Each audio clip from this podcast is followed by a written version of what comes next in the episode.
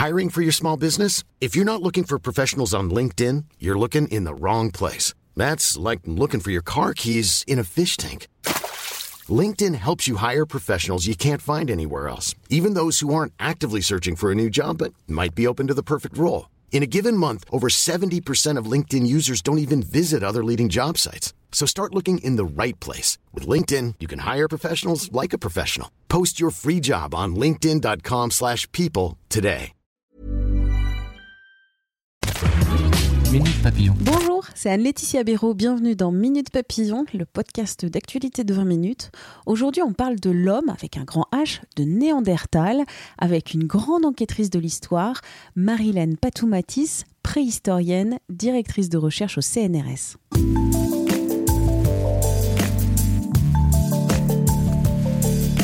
Néandertal accusé.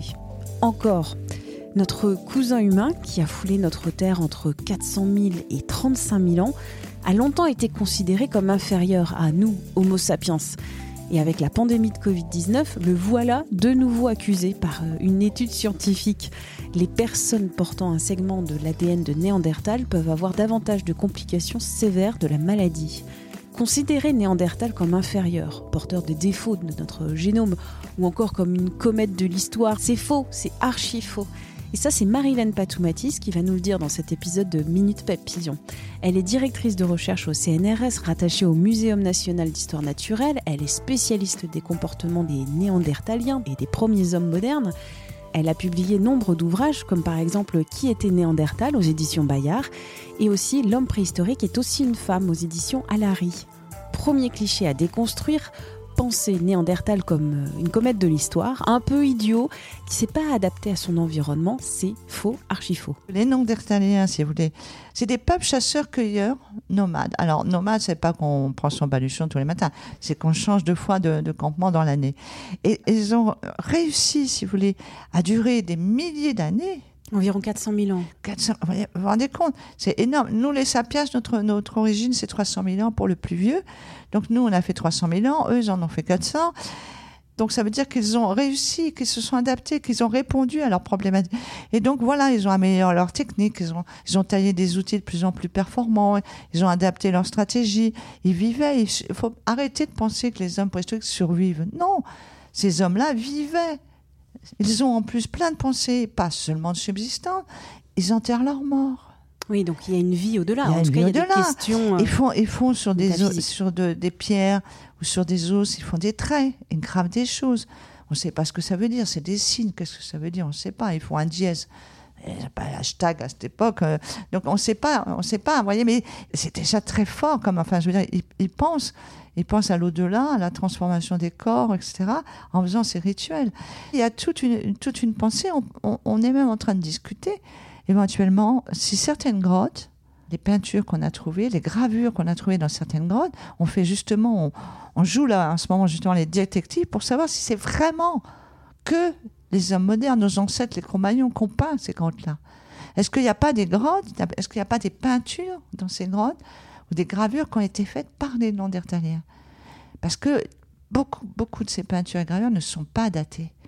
Mais comme on pense préjugés, préjugés, que Néandertal avec que les son- Néandertaliens pouvaient pas, et même encore maintenant, on se dit, ah ben, ça- on a toujours dit, ça ne peut être que les sapiens. Mais on n'en sait rien pour l'instant. Ça se trouve, on va avoir des surprises. Et nous, les, les derniers euh, des, des sapiens, qu'est-ce qu'on peut retirer Qu'est-ce qu'on peut apprendre de Néandertal, dont on garde quelques gènes, seulement quelques gènes encore aujourd'hui? Ben, C'est-à-dire que, si vous voulez, euh, on m'avait demandé récemment, euh, pour un journal, un magazine, de, de faire une uchronie. Voilà. Et alors? Et l'Uchronie, c'était de dire si les Néandertaliens étaient encore parmi nous. Et là, moi, ce que j'ai constaté jusqu'à maintenant, euh, c'est qu'il y a une différence euh, importante pour moi entre les sapiens et les Néandertaliens de l'époque, je parle. Les sapiens de l'époque. C'est qu'il y a probablement, parce qu'il faut toujours euh, un scientifique et pas, euh, je sais, hein, toujours à dire probablement, en relation avec la nature d'une façon beaucoup plus symbiose, beaucoup plus en échange, beaucoup plus à ce que Moss aurait appelé le don contre don. C'est-à-dire qu'on est plus dans une relation comme ça de partage de frères. Comment tuer son frère? Comment tuer son l'animal qui est son frère? Parce que les, les Néandertaliens vont beaucoup tirer de l'animal. Euh, ils vont énormément, parce que bien sûr pour manger, mais pas seulement. Aussi pour se vêtir, pour, euh, pour faire euh, les tendons et tout ça, les ficelles, c'est à partir des tendons d'animaux. Et, bref, ils tirent plein plein de choses de l'animal. Donc c'est un ensemble de ressources. Et donc il y a ce lien très très fort. Et ils vont faire quelque chose d'intéressant, c'est que, ou plutôt ne pas faire, c'est qu'ils vont pas utiliser les armes naturelles des animaux. Vous savez, les, mammouths, ils ont des grandes défenses en ivoire. Les rennes, ils ont des bois. Voilà. Et ça, c'est leurs armes naturelles. C'est pour se défendre que ces animaux ont ça. Pour faire des parades aussi, pour je suis le plus beau. Mais aussi quand même pour se défendre. Et là, les Néandertaliens, contrairement aux sapiens, à Cro-Magnon, ils vont pas utiliser ces armes pour tuer. Ils vont pas prendre les bois des rennes pour tuer les rennes. Ce que va faire Sapiens, parce que dans leur cosmogonie, dans leur vision du monde et tout, dans leur panthéon, c'est l'animal. Les animaux, ils sont très très proches des animaux. Et ces animaux, ils les connaissent. Sapiens, il arrive, il était au Proche-Orient, il voyait des gazelles et des aurochs, il arrive, il voit des mammouths et des bisons, ça n'a rien à voir. Donc, il n'a pas le même rapport à ces animaux. Mm. Donc, au départ, si vous voulez, il va y avoir ces différences. Et ça, c'est très intéressant. Et, et, Néandertalien, il a, il a fait de l'art abstrait en tout cas nous, ce qu'on nomme art. En tout cas, il a dessiné des, symboles abstraits, etc., qui nous échappent. Et là part, pour l'instant, on n'a pas la preuve qu'il ait fait des figurations. On n'a pas la preuve qu'il ait dessiné un cheval ou un bison ou un mammouth. On le sait pour, pour Sapiens. Et pour moi, c'est la proto-domestication déjà. C'est-à-dire que Sapiens va enfermer, emprisonner dans l'image l'animal. Vous mmh. voyez, il va le capturer dans l'image. Ce que va pas faire Néandertal, parce qu'il n'a pas envie d'emprisonner l'animal. Et Sapiens va l'emprisonner d'une façon symbolique sur et après il va l'emprisonner tout court. Il va le parquer, puis après il va le domestiquer. Donc je pense que s'il y a une différence, à mon avis, elle est de cet ordre-là. Elle est plus, je crois que beaucoup, il y a un certain consensus, un certain, bon, je ne parle pas de certains illuminés, consensus sur le fait que c'est plus un problème d'infériorité technologique, il savait faire des tas de choses comme Sapiens, il a même fait des choses qu'on pensait que c'était que Sapiens, et non, il les a fait, des lames, etc. Bref, il fait plein de choses. C'est pas là. Je pense qu'il est différent, parce qu'il n'est pas semblable, euh, personne, toutes les cultures sont différentes. Il est assez différent, je pense, dans l'approche à la nature. Mm. dans, sa façon de, voir, de percevoir le monde. Et ça, c'est quelque chose de très important. Donc peut-être que s'il était, c'est ce que je disais dans mon dans le petit article, que peut-être s'il était encore parmi nous, on ne serait pas en train de se poser la question de la sixième extinction. Vous dites, pourquoi l'homme de, oula, et la femme de Néandertal qui peuplait les terres aujourd'hui, c'est à peu près l'Europe et le Proche-Orient, il a disparu, elle a disparu, alors que Homo sapiens a prospéré quoi c'est dû? Alors justement, c'est intéressant cette question. C'est une question sur euh, beaucoup de situations. Euh, bah, il y, a, beaucoup de civilisations euh, qui, sont, qui ont disparu, même biologiquement. Il y a des îles, il y a des, groupes d'humains qui vivaient sur certaines îles qui ont totalement disparu. Tasmania, il n'y a plus un Tasmanien. Il n'y a plus un Tasmanien. donc il y a des groupes qui sont comme ça éteints. Alors en fin de compte, et c'est des sapiens, donc euh, en tant qu'espèce, ils ne sont pas éteints puisque nous sommes là. Mais les Néandertaliens, si vous voulez, euh, ils ont eu, à mon avis, un gros problème, un problème démographique. Ils, avaient un très très vaste territoire où ils étaient tout seuls. Faut vous imaginer que pendant, on va dire, on va synthétiser, 350 000 ans, ils étaient tout seuls en Eurasie. Moi, j'ai travaillé jusqu'en Ouzbékistan, sur un site d'Ouzbékistan. Ils ont été jusque dans l'Altaï. Donc, vous voyez, des îles britanniques jusque là-bas. C'est énorme. Hein. Donc au nord, vous vous arrêtez à la Hollande, parce qu'après tout ça c'est englacé, mais vous allez quand même. Moi j'ai travaillé en Ukraine, en Crimée, en Pologne et tout. Donc tout ça, c'est vaste, c'est vaste, c'est vaste, et ils ne sont pas très nombreux. partout, même les cro n'étaient pas très nombreux. Mais là, ils ne sont pas très nombreux, ils sont très dispersés. Et donc, probablement, et on le voit grâce là aussi au niveau de l'enquête génétique, de pouvoir faire l'ADN maintenant, on constate qu'il y a la consanguinité. C'est-à-dire qu'à un moment donné, à partir déjà de 50 000 ans, il y a un problème. Ils sont trop éloignés les uns des autres, donc ils doivent se reproduire un peu trop entre eux. Et on voit apparaître de la consanguinité. Et on voit même des consanguinités qui vont, ce que nous, on appellerait, ce qui n'est pas le cas à l'époque, il n'y a pas de famille, il faut arrêter de penser qu'il y a papa, maman et tout le monde.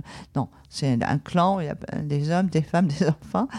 Et, euh, et là, ce que nous, on appellerait entre un- la tante et son neveu, l'oncle et sa nièce. De ce niveau-là, c'est assez élevé Hmm. au niveau de la consanguinité. Donc ça va affaiblir aussi, va jouer. Et quand les sapiens vont arriver, vers à peu près 43-45 000 ans, les, Homo sapiens arrivent. On vient du Proche-Orient. Nos ancêtres sont venus du Proche-Orient. Donc ils arrivent, ils vont peupler cette Europe qu'ils ne connaissent pas. Et donc là, qu'est-ce que vont faire les, Néandertaliens qui sont autour de ça? Ils arrivent dans les Balkans, voyez, vers la Bulgarie. Qu'est-ce qu'ils vont faire? Ils vont s'éloigner. Ils vont pas en conflit. Il n'y a pas de conflit. Ils vont pas tuer les sapiens, et les sapiens ne vont pas tuer les Néandertaliens. Il y a un évitement. C'est-à-dire qu'en plus, c'est des petits groupes, car il ne faut pas penser que c'est les hordes d'Attila qui déferlent. hein. Des tout petits groupes de. Donc, ils vont s'installer, et les autres, pour éviter euh, les conflits, sans doute, ou ils se retirent. Donc, ils sont encore plus mobiles. Et ça, c'est pas très bon. Plus vous êtes nomade, moins vous avez d'enfants. Vous savez très bien que la sédentarisation a fait exploser la démographie. C'est la première grande explosion, c'est la sédentarisation, vers à peu près 12 000 ans. Donc là, se, se dispersent, et là, on se disperse encore plus, évidemment. Donc, si vous il y a une conjugaison de la démographie faible. À partir de 50 000 ans, on le voit au niveau génétique, ça commence. Il y a, moins on, voit- très bien, c'est un appauvrissement, vous voyez, euh, de, de- de la génétique, du génome. Et cette arrivée des sapiens va accentuer ce processus. Et donc, patatras, à un moment donné, c'est la chute fatale. Et la démo, vous savez, même en- encore maintenant, euh, beaucoup de démographes travaillent sur, euh, ben, là, sur des choses actuelles. Je parle. La démographie, c'est extrêmement importante comme donnée. Et ça peut faire basculer euh, justement dans des catastrophes, soit parce qu'il n'y a pas assez, soit parce qu'il y a trop. Donc, euh, il ne faut, il faut pas négliger. Donc, influence indirecte, si j'ose dire, de la venue des, des sapiens. En parlant de nature, d'ailleurs, votre enquête que vous avez menée, vous l'avez réalisée avec euh, une immersion de trois mois avec les Bushmen dans le désert de Kalahari au Botswana. Ce sont des chasseurs-cueilleurs qui aujourd'hui ont tous disparu. Et alors, quel est le lien entre ces Bushmen qui ont disparu et Néandertal? Alors déjà, ce que je, souhaite dire, c'est que moi, j'ai été là-bas pour m'ouvrir l'esprit. C'est-à-dire que moi, je sais que ces peuples-là sont des peuples évolués. Ce ne sont pas des préhistoriques figés dans le temps. Ils ont, comme nous, 2000 ans d'histoire. Et pour moi, je me mets souvent en colère. À chaque fois, je reprends euh, les personnes qui pensent que ce sont des, des hommes fossiles. Voilà, des préhistoriques fossilisés. Pas du tout. Donc, ils ont changé, ils ont évolué. Au niveau de la technologie, on le, sent moins parce qu'ils sont restés peuple chasseurs-cueilleurs et tout, mais ils ont évolué. Ils n'ont pas, pas la même mentalité que leurs ancêtres à eux il y a de 2000 ans. Donc ça déjà, c'était pas aller voir des impressions, c'était plutôt pour m'ouvrir l'esprit. J'avais fait ma thèse sur les comportements donc de subsistance, la chasse, etc. Je suis très passionnée par cette relation à l'animal des hommes.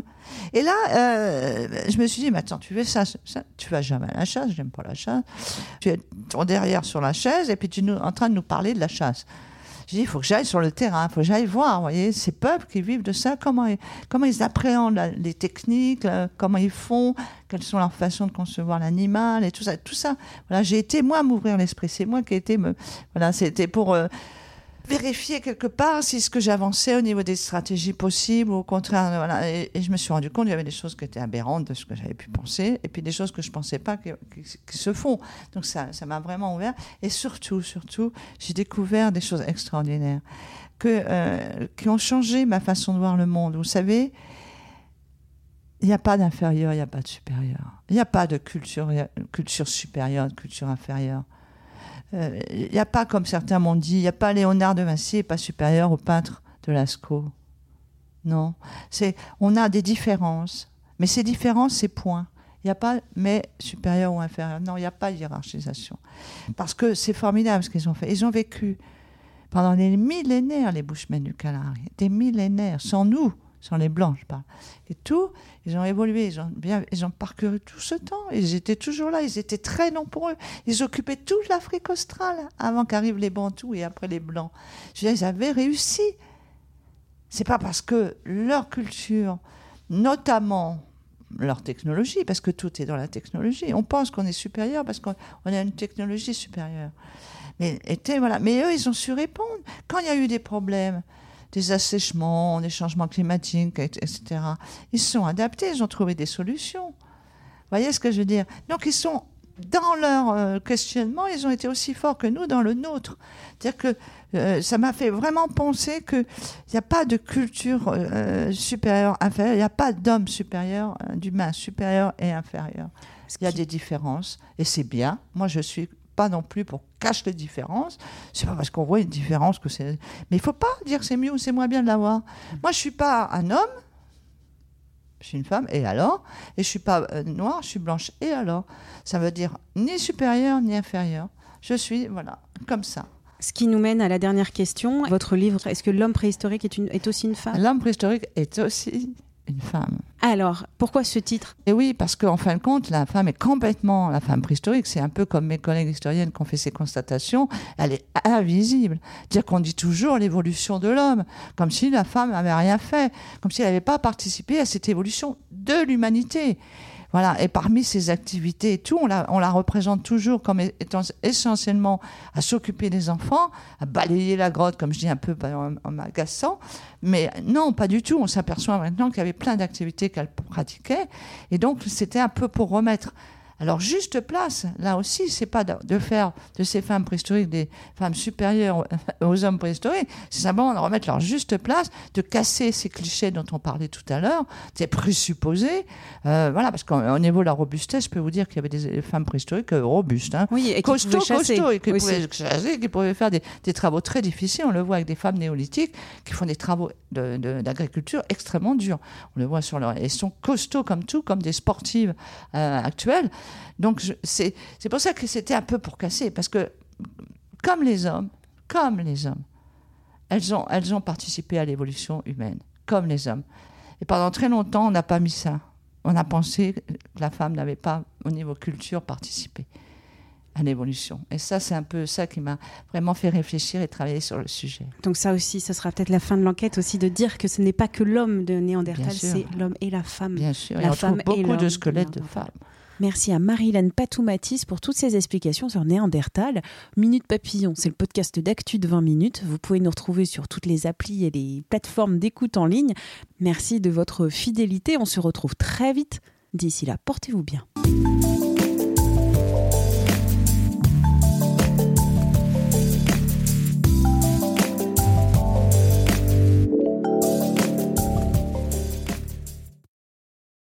On ne va pas se quitter comme ça. Vous avez aimé cet épisode? Sportif, généraliste, sexo ou scientifique, varié mais toujours bien informé. Découvrez les autres podcasts de la rédaction 20 minutes sur votre application d'écoute préférée ou directement sur podcast au pluriel.20minutes.fr. Et merci de nous avoir écoutés.